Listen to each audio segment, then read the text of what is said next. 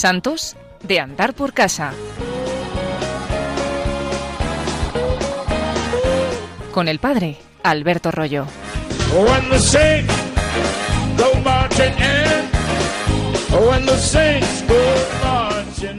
Una santa que cuando murió en su funeral no había más de 30 personas.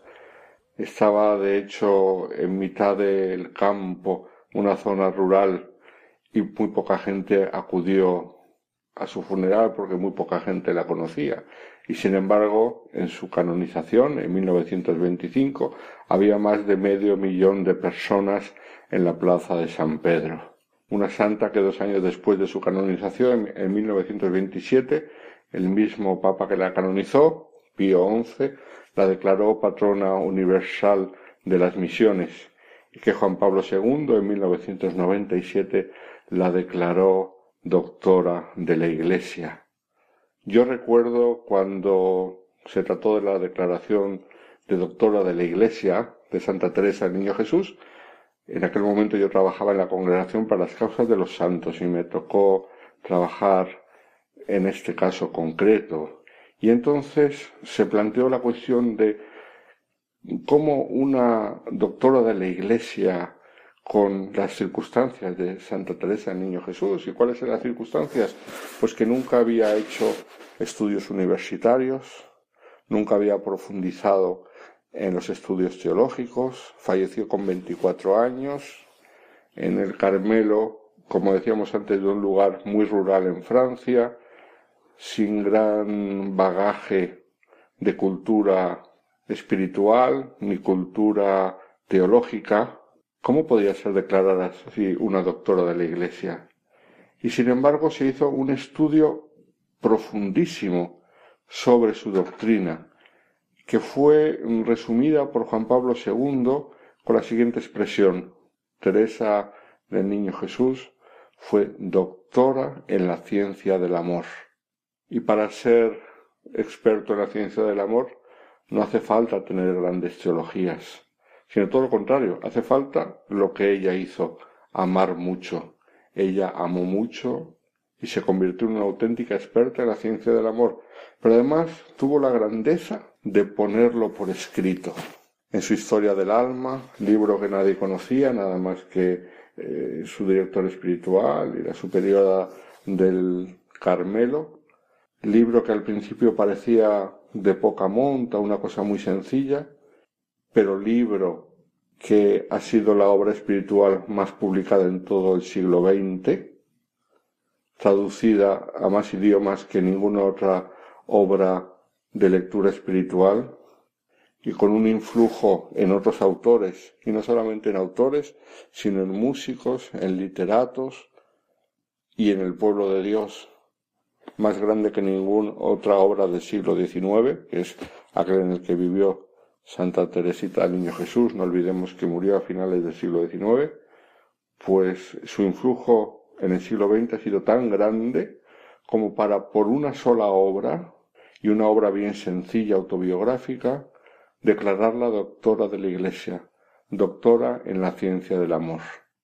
Fijaos la grandeza de este personaje tan sencillo y tan pequeño que vivió en un anonimato tan grande y que ha influido y ha llegado hasta los últimos confines de la tierra. Teresa del Niño Jesús, todos conocemos más o menos su biografía, conocemos la grandeza de sus padres, beatificados y canonizados juntos. La grandeza de este matrimonio, que como sabemos tuvo nueve hijos, de los cuales dos murieron en tierna infancia, y después tuvo este gran número de hijas religiosas, entre ellas cuatro carmelitas. Dos de ellas entraron en el Carmelo antes de Teresa, luego entró ella, y al final su hermana, que había estado cuidando de su padre hasta la muerte. Conocemos la infancia de esta niña que al principio sufría de una hipersensibilidad, de la cual ella sintió que la Virgen la curaba, que ya desde pequeña tuvo problemas de salud con la tuberculosis, que sufrió a los cuatro años el golpe grandísimo de la muerte de su madre, a la que tanto quería, y que murió de cáncer de mama, por la cual tanto rezaron pidiendo un milagro a la Virgen de Lourdes, pero que el Señor no quiso conceder dicho milagro, y de cuya pérdida parece que tardó diez años la pequeña Teresa en recuperarse, por muy grande que fuera el amor de su padre y el amor de sus hermanos. Teresa que después siente precoz la vocación al Carmelo, como sabemos, una vez que sus hermanas comienzan, dos de ellas, a entrar en el Carmelo, que le pide al Santo Padre la posibilidad de ingresar, que insiste, insiste, insiste, hasta que consigue entrar en el Carmelo antes de la edad permitida por la Iglesia, y que una vez que entra en el Carmelo comienza un camino de sufrimiento interior grandísimo. ¿Por qué? Porque poco después de su ingreso en el Carmelo, a su padre se le manifiesta una enfermedad mental, una demencia, que hace que tenga que ser ingresado en un hospital para enfermos mentales. Y a Teresa, que ya está en el claustro, el saber que su padre, al que ella tanto quería, porque ella era su hija favorita, era su tesoro, y para él ella era su príncipe, como lo describe en tantas ocasiones. El saber que su padre tan querido estaba ingresado en un hospital psiquiátrico y que ella no podía hacer nada, supone un sufrimiento tan grande que, como nos recordaba en una de sus catequesis el Papa Benedicto XVI, esto la llevó a centrarse de modo especial en la contemplación del rostro sufriente de Cristo. Y ella que por su espiritualidad tanta devoción le tenía al niño Jesús, y por lo tanto quiso llamarse Teresa del Niño Jesús, añade a su nombre de religión y de la Santa Faz, recordando los sufrimientos de Cristo en su pasión. Teresa del Niño Jesús, que además, por aquella sensibilidad suya, que de pequeña había sido hipersensibilidad, como decíamos, pero de la cual fue curada, mm, a ella se lo atribuía a la Virgen, pero que todavía le quedó en ella una gran sensibilidad, sufre mucho en la vida de comunidad, porque se da cuenta de los límites y de las fragilidades de las demás hermanas, y esto le hace sufrir. Teresa, que estaba acostumbrada a un ambiente de mucho cariño, y entonces sufre la frialdad de algunas hermanas de la comunidad, pero además el Señor corona sus sufrimientos con una noche oscura, con una eh, noche de sufrimiento espiritual que ella refleja en sus cartas y que fue un auténtico martirio para ella. El Señor permitirá que a la edad de 24 años culmine sus sufrimientos con la enfermedad que la llevará a la muerte. Fijaos, la vida de Teresa del Niño Jesús es una vida muy sencilla, pero su testimonio ha hecho tanto bien.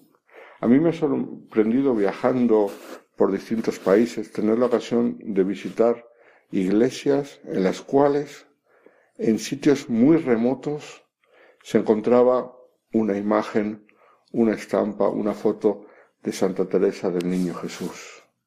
Porque su ejemplo de sencillez nos hace recordar que todos podemos llegar a la santidad.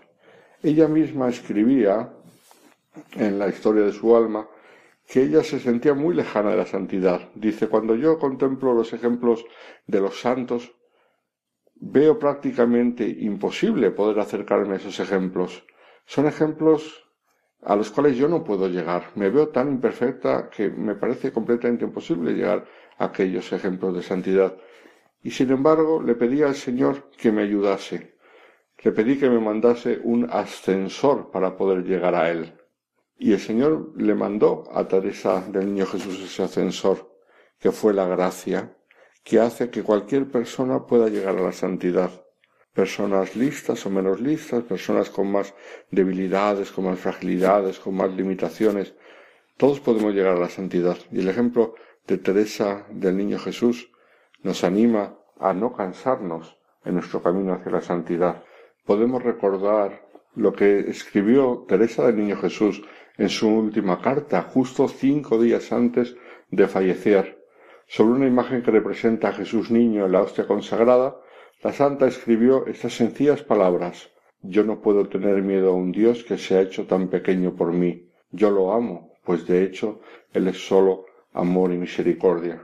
Amor y misericordia que nos anima a nosotros a responder con amor a ese amor y a caminar, como lo hizo Santa Teresa, con ayuda del ascensor que Dios nos envía hacia la santidad.